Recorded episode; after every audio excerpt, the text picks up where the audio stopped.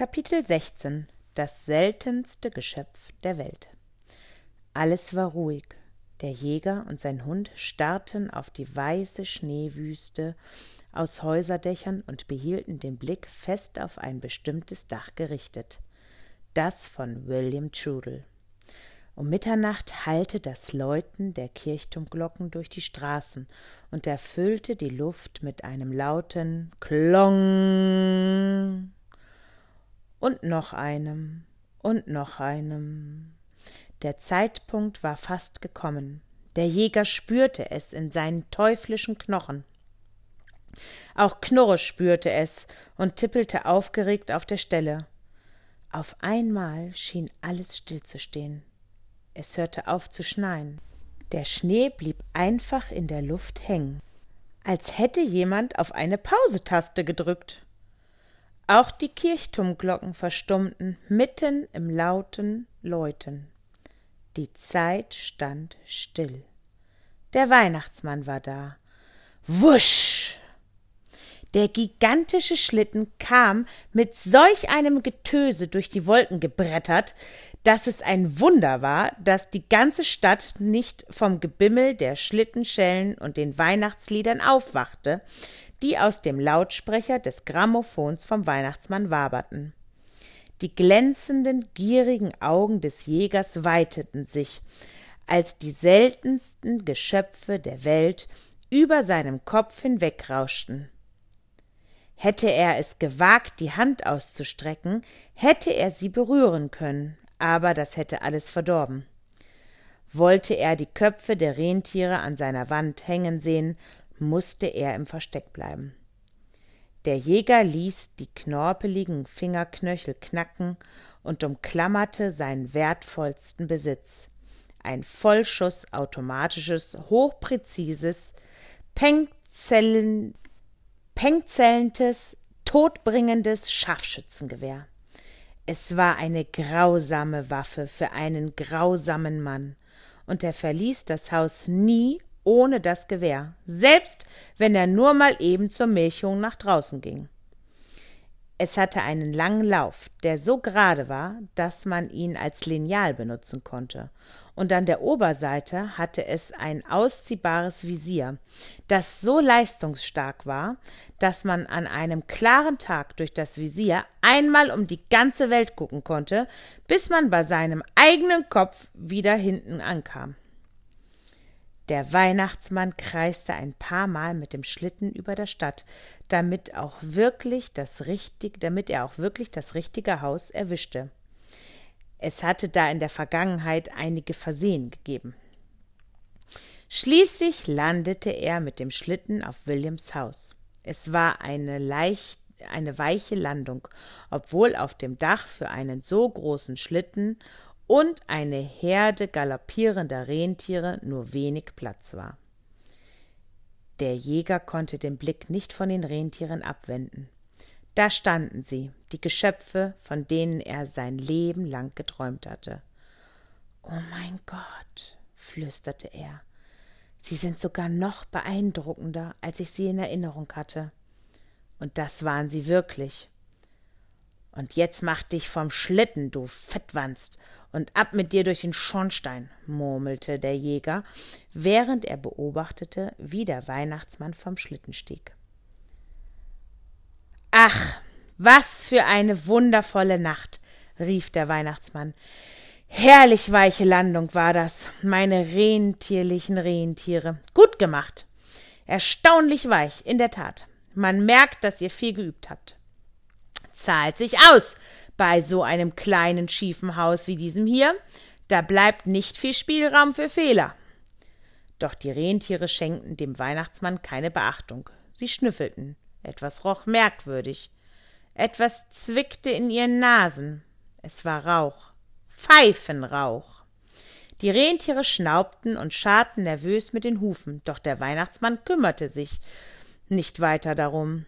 Nun beruhigt euch mal wieder, meine Lieben. Es dauert höchstens eine Minute, dann sind wir wieder hoch oben in den Wolken, sagte der Weihnachtsmann, stapfte um den Schlitten herum und steckte den Arm in den Geschenkeberg, um Williams Geschenk herauszuholen. Wo steckt es denn?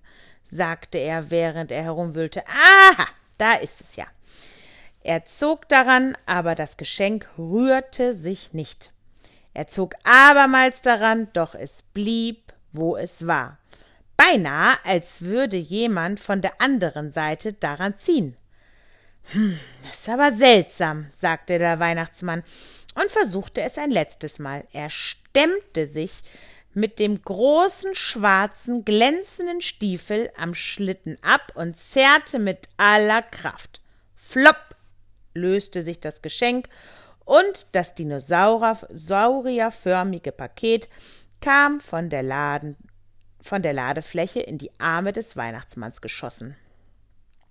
Der Weihnachtsmann schmunzelte zufrieden und stapfte zum Schornstein.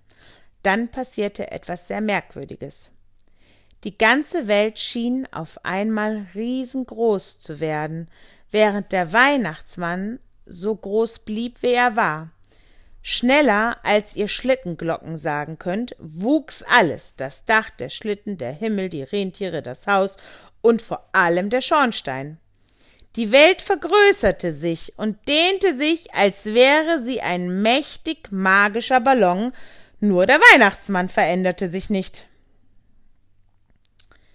Jetzt, wo alles super groß war, konnte der Weihnachtsmann ohne weitere Probleme den dicken Bauch in, den riesigen, in die riesige Schornsteinöffnung stecken, sich hineinplumpsen lassen und durch den Schornstein rutschen. Der Jäger war verdattert. Solch einen Zauber hatte er noch nie zuvor erlebt. Es lief ihm eiskalt über den Rücken. Doch dann wurde ihm plötzlich klar, dass genau jetzt der Zeitpunkt gekommen war. Der Zeitpunkt, auf den er gewartet hatte. Sein grauenvoller Plan funktionierte perfekt. Er, lag, er legte das schwere, tödliche Scharfschützengewehr an und presste den Sucher vom Superzoom-Visier fest an sein blutunterlaufendes Auge. Durch das ausziehbare Visier konnte er acht mächtig magische fliegende Rentier sehen, die vollkommen reglos verharrten. Sie standen voll in der Schusslinie, bestens zu sehen, wie auf dem Präsentierteller. Der Jäger legte den langen, vornehmen Finger um den kalten, metallenen Abzug und richtete das Fadenkreuz aus. Es ist fast zu einfach, flüsterte er. Den Schuss könntest selbst du nicht vermasseln, Knurre. Er nahm einen tiefen Zug von der Pfeife, die an seinem spröden Lippen hing, und hielt einen Moment die Luft an, um sich zu sammeln. Er blinzelte durch das Visier, und vor teuflischer Vorfreude trat ihm eine Träne ins Auge und lief über die vernarbte Wange. Endlich hab ich euch. Als er aber den Finger um den Abzug krümmte, kurz bevor er abdrücken wollte, bemerkte der Jäger etwas. Etwas bewegte sich auf der Ladefläche des Schlittens. Was zum Teufel? Sagte er und richtete den Sucher erneut aus, um besser sehen zu können, was dort seinen Plan durchkreuzte. Säcke voller Spielzeug wackelten, wogen auf und nieder, als bewegte sich etwas unter ihnen. Auf einmal entdeckte er ihn. Ein glänzender, blauer, schuppiger Kopf tauchte plötzlich zwischen den Säcken auf. Ich glaub, ich seh nicht recht, stotterte der Jäger fassungslos, wobei ihm die Pfeife aus dem offenen Mund fiel. Was er sah, war ein echter, lebender D -d Dinosaurier? In diesem Moment veränderte sich zum zweiten Mal etwas im Leben des Jägers. Das, was bisher sein größter Traum gewesen war, interessierte ihn plötzlich nicht mehr. Ein echter, lebender Dinosaurier. Knorre.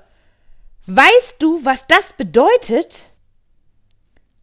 hauchte der Jäger wie im Wahn, während er die Linse am Gewehrvisier polierte um dann einen zweiten, dritten und vierten Blick hindurchzuwerfen und sich davon zu überzeugen, dass er sich nicht geirrt hatte.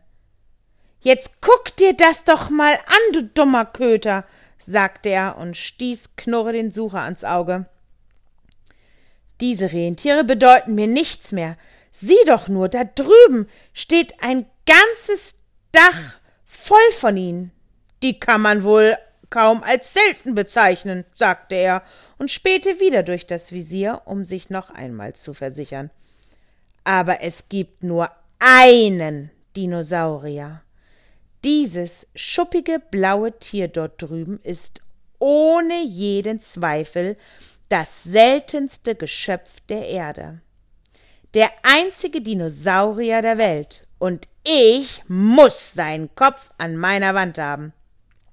Heiliger Bimbam, hätte ich den Kopf von diesem Dinosaurier an meiner Wand, wäre ich berühmt. Ich würde in die Jagdgeschichte eingehen.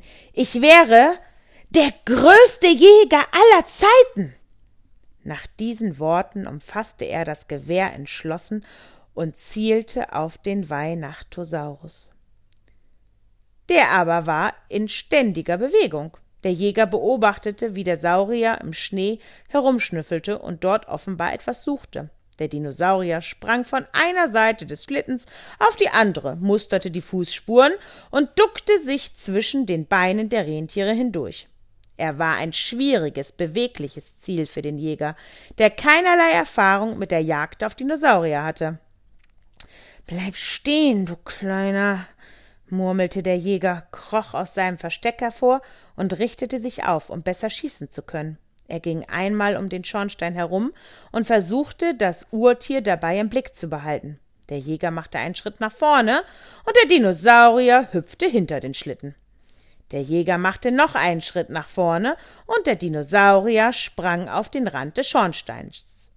Der Jäger machte einen weiteren Schritt nach vorne und Rums! Der Jäger stürzte vom Dachrand, schnurstracks zehn Meter nach unten und landete mit einem dumpfen Schlag in den Büschen, wobei sich ein Schuss löste und durch die Luft hallte. Der Jäger war so auf den Dinosaurier fixiert gewesen, dass ihm entgangen war, wie er sich immer mehr dem Dachrand genähert hatte.